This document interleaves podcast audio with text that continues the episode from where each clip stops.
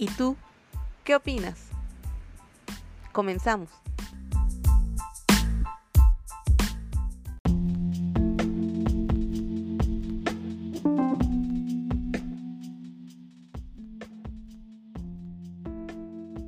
Hola amigas, amigos, amigues y todas las clases sociales y todos los seres humanos extraterrestres en todas las galaxias y dimensiones en las que nos podamos escuchar. El día de hoy, eh, mis compañeros y yo, Johnny, Gary, Miriam y a cargo Laura con la batuta de esta conducción, vamos a hablarles, comenzando con la pregunta, ¿necesitamos el deporte para el desarrollo pleno como personas?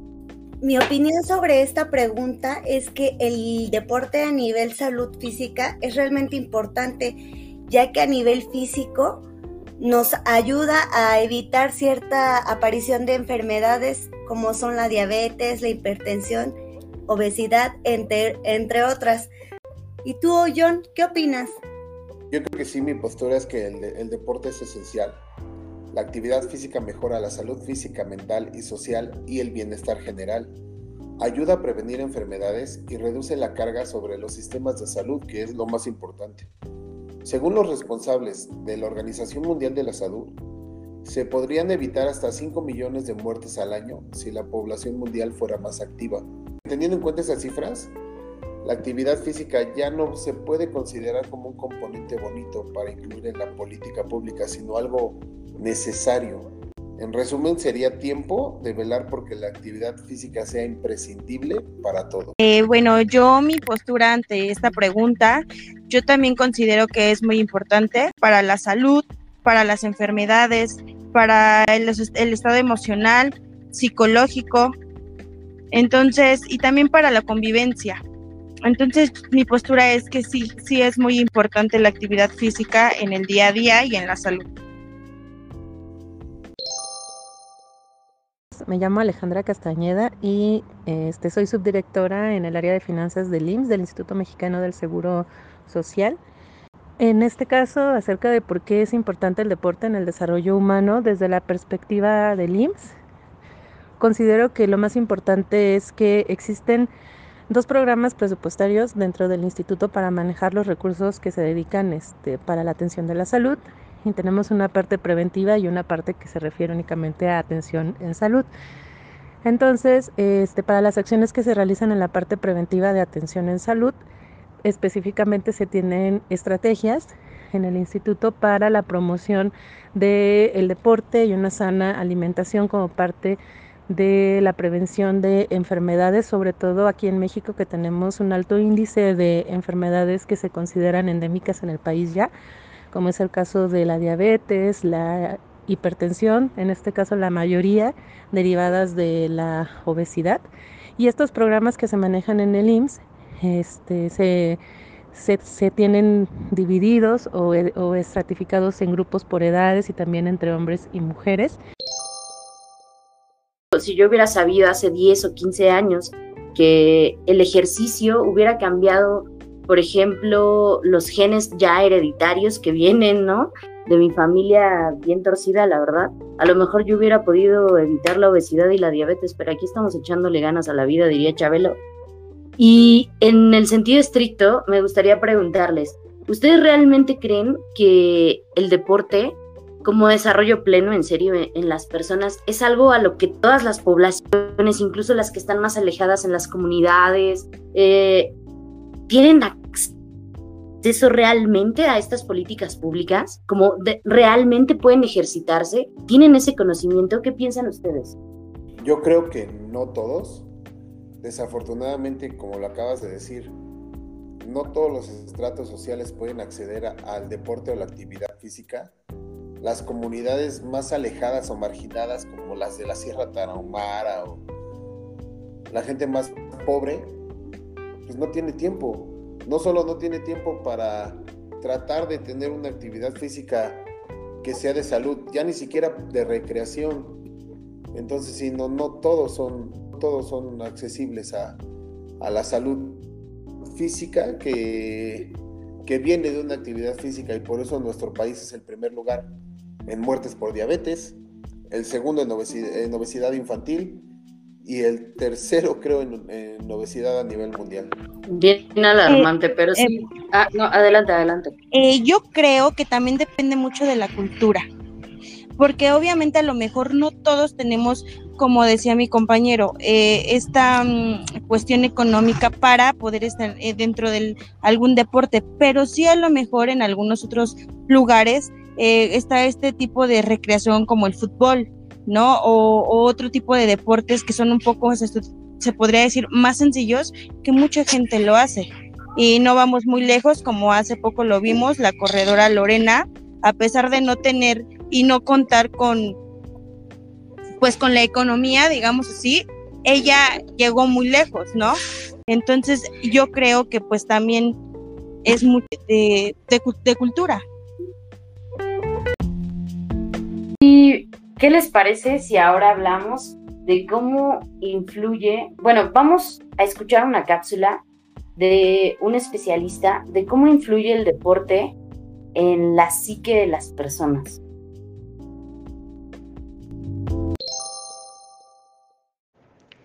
Yo soy Natalia Cruz y soy psicóloga educativa. Y en mi experiencia profesional puedo decir que el deporte es vital para el aprendizaje, para el desarrollo de la psicomotricidad en las primeras etapas de la infancia. Eh, durante la adolescencia también es importante porque es, una es un mecanismo de aprendizaje y porque además nos puede ayudar a nivelar y a regular todos los cambios que están ocurriendo durante la adolescencia. Y como profesional de la salud, la, el desarrollo pleno de habilidades deportivas, eh, trabajo en conjunto, la disciplina, eh, ayudan muchísimo a las personas a desarrollar habilidades sociales para su vida diaria y además el ejercicio que realizan, cualquier actividad deportiva, dígase eh, deportes de conjunto o puede ser alguna disciplina individual, incluso alguna disciplina recreativa como el baile, la caminata, eh, el ciclismo, todo esto implica una liberación de serotonina, endorfinas y muchos, muchos otros neurotransmisores que son importantísimos para que nuestro cuerpo trabaje bien, para que nuestra ansiedad esté nivelada, para que nuestra oxitocina eh, le brinde a nuestras células neuronales y a las células de nuestro cuerpo un montón de, eh, de vida, y para que todo funcione muchísimo mejor. Entonces, el deporte en la vida ayuda muchísimo eh, y en la salud mental impacta directamente y positivamente.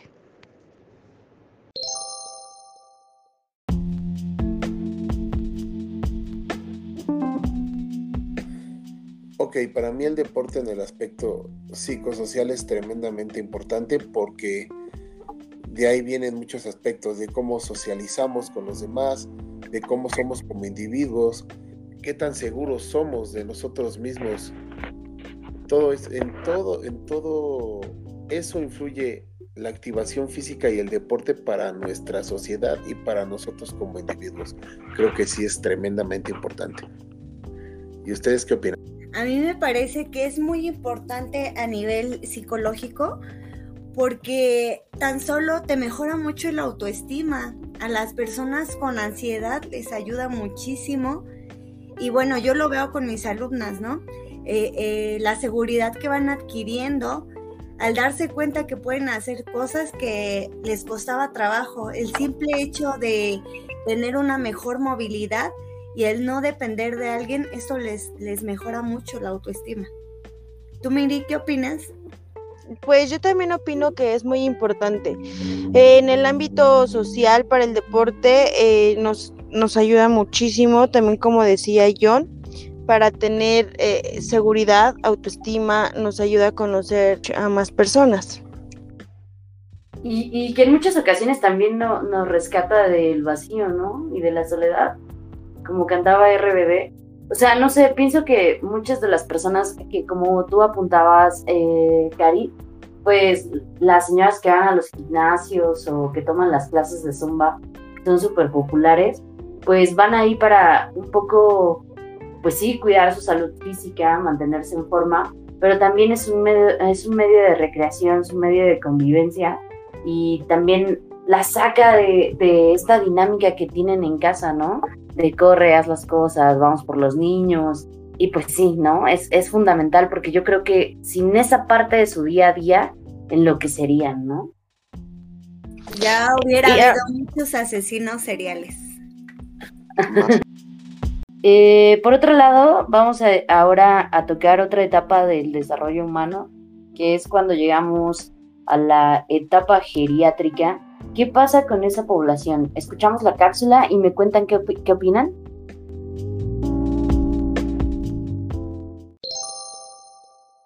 Hola, soy Abraham Hernández, especialista en atención a adultos mayores y el ejercicio físico es fundamental para que el adulto mayor pueda tener una autonomía mucho más plena. Es decir, un adulto mayor que es capaz de poder tener eh, un tono muscular que le permita llevar a cabo actividades de la vida cotidiana, va a poder eh, tener una vida mucho más autónoma y requerir menos cuidados asistenciales.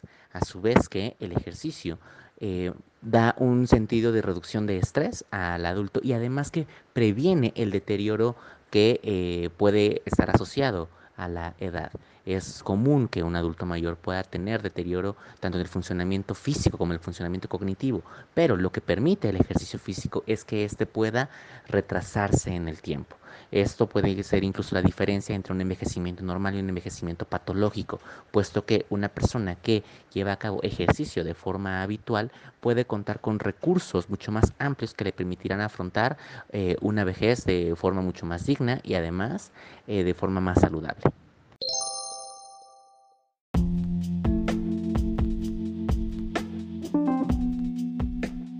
¿Qué piensan amigos? Pues mira, yo creo que es una población olvidada. Además de que no puede ser solo un entrenador quien atienda a esa, a esa población, porque necesitas una preparación psicológica y pedagógica importantísima para poder atenderlos correctamente. No solo se trata de hacer ejercicio por hacer ejercicio, es activación, es recreación, es salud. Entonces tienes que saber cómo cómo impactar en esa población para que les guste, para que sea retroactivo, para que sea divertido, para que lo quieran seguir haciendo, porque hay muchos factores que involucran que puedan estar contigo en una sesión de entrenamiento que sea lúdico también para ellos. ¿Y ustedes qué opinan, chicas? Yo opino que sí es una, una población muy olvidada a la que tenemos que voltear a ver más y como dice John, mm, las personas o los entrenadores que decidan enfocarse a esa población, que sean gente realmente preparada, ¿no? Para que les dé una activación de calidad. Yo creo que tiene que ser un entrenador con bastante empatía, al igual que con bastante preparación, para poder tener em, este, esta paciencia con, con esta población, porque el hecho es que la población de este tipo ya tiene ideas, costumbres bastante arraigadas y a veces es muy difícil saberlas sobrellevar y saberlas llevar. Aparte de que obviamente psicológicamente tienen pues igual muchos temas ahí. Sí, sí, pues, pues ya lo decía mi ídolo, ¿no? El gallito, el gallito de oro. Somos lobos domesticados. Pero bueno, sí, también apuntar, hay que dejar bien en claro ya hablando en materia de lo que a nosotros nos toca, que no todo es ponerle mancuernitas rosas o moradas del Walmart de medio kilo y este y una arriba abajo como calentamiento, ¿no? Hay más allá que podemos hacer por, por esa población, sobre todo para que su desarrollo cognitivo no se vea mermado y que además su motricidad también siga siendo funcional y le dé calidad de vida. Y por otra parte, me gustaría también entrar en materia de qué onda con el deporte y la pedagogía, ¿no? ¿Qué les parece si ahora escuchamos otra cápsula de otro de nuestros especialistas acerca de cómo impacta?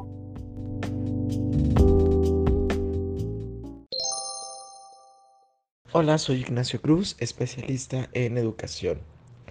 La actividad física es de vital importancia para el desarrollo de las personas, porque es una de las actividades que les permite finalmente desarrollarse tanto física como mentalmente. Aunque se pensaría que la mayoría de los beneficios de realizar algún deporte tienen que ver únicamente con lo orgánico, lo cierto es que también permite mejorar las habilidades cognitivas de las personas, mejora su capacidad para concentrarse, disminuye sus niveles de estrés y finalmente también les ayuda a tener una vía para poder despejarse de los conflictos del día a día.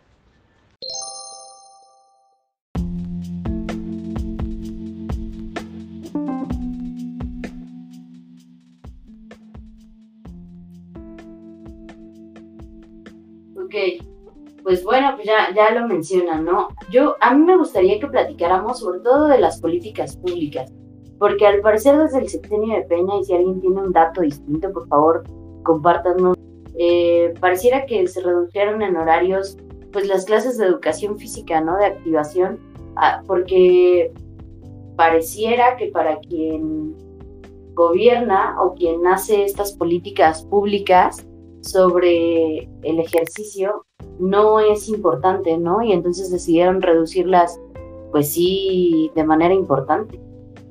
Lamentablemente para nuestro gobierno no es eh, lo suficientemente importante esto, esta materia, ¿no? La educación física. Sin embargo, para mí creo que es al contrario, es cuando más le debemos de inculcar a los niños el ámbito, el hábito, perdón, de la actividad física, porque es donde van adquiriendo los hábitos, buenos o malos. Y en este caso, a lo largo de su vida o en su vida adulta, es lo que va a impactar.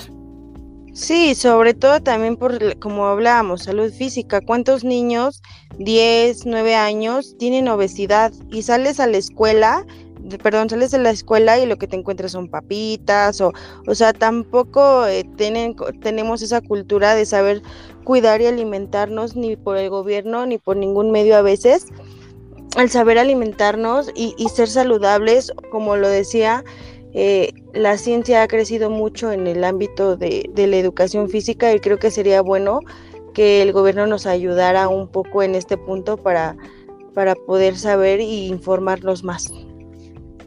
Sí, el problema yo creo que es que las personas que ocupan los, esos cargos públicos justo son personas que no están, no son, del, no son parte del medio, ¿no?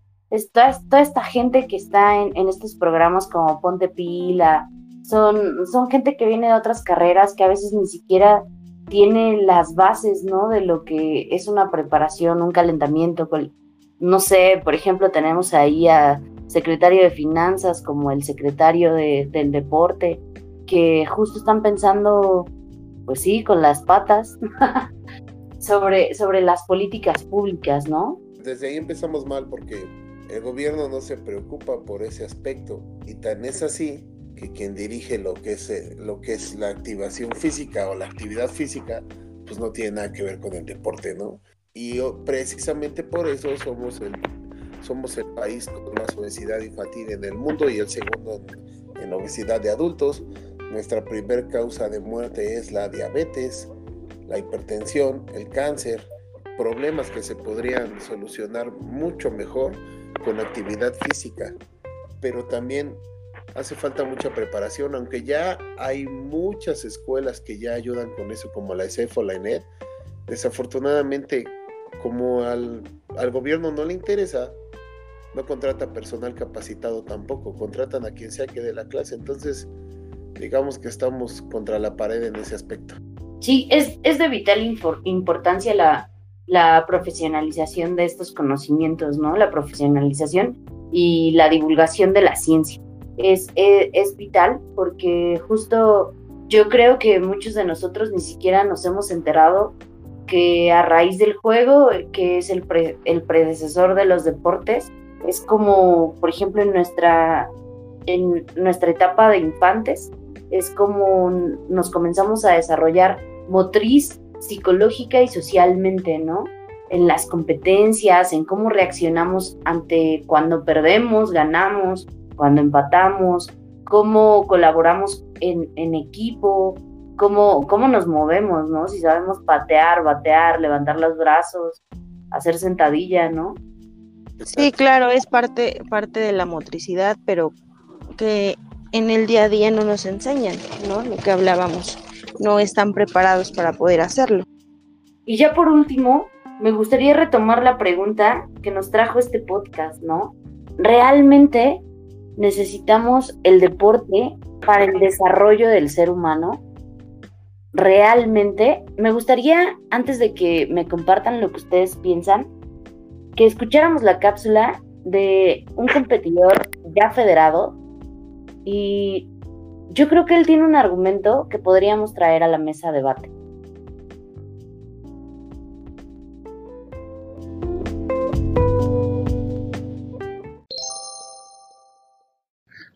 Mi nombre es Luis Omar García Hernández, compito en la Federación Mexicana de Powerlifting. Yo considero al deporte como necesario y sano desde una perspectiva no competitiva. Desde una perspectiva competitiva se malentiende la disciplina que se aprende en el deporte y se tiende a llevar al cuerpo, me parece, a extremos indeseados y poco sanos. Si se tiene una lesión, lo más común y lo más recomendable a veces es eh, parar, eh, atendérsela y es bastante común dentro del deporte a nivel competitivo que se trabaja y se vive con dolores constantes precisamente poniendo o, teniendo la idea de que lo importante es la competencia, lo importante es llegar al día de la competencia y poder competir y pues obvio la idea que se tiene que siempre que se compite de ganar. Eh, eh, desde esa perspectiva se tienden a hacer cosas como eh, mal pasarse, mal entender la disciplina, entrenar de más, y en ese sentido el deporte puede convertirse en algo mucho más lesivo o mucho más perjudicial que el sedentarismo mismo, me parece.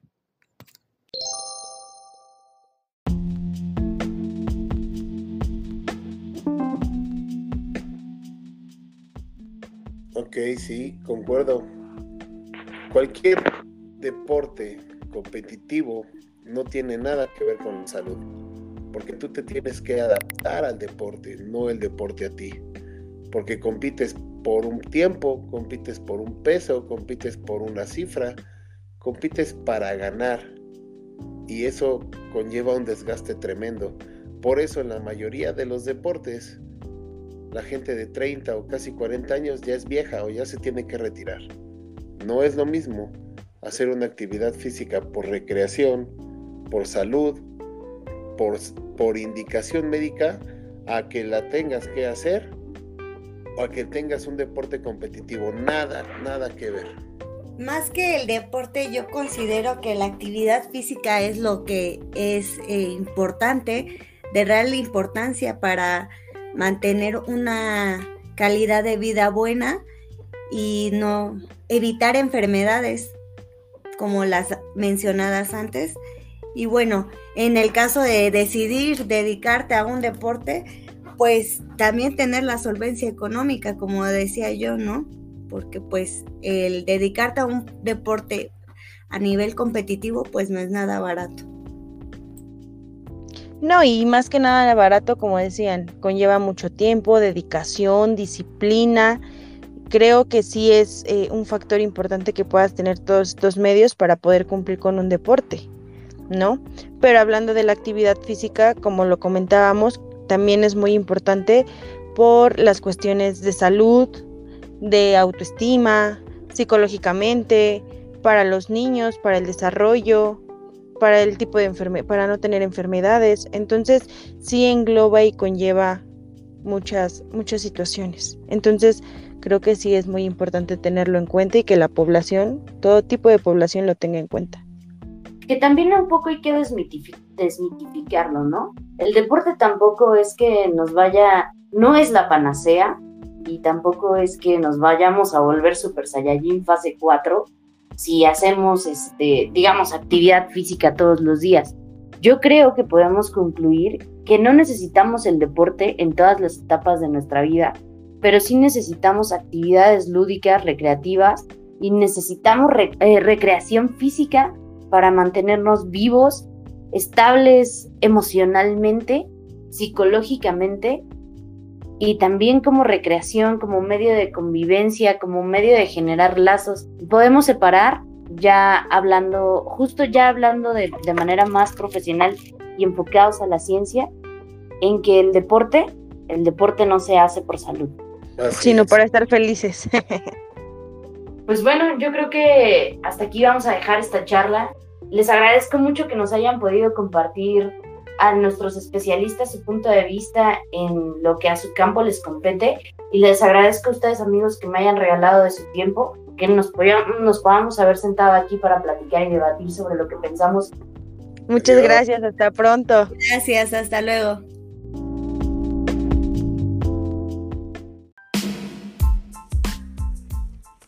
¿Tú qué opinas? El espacio en donde queremos escucharte.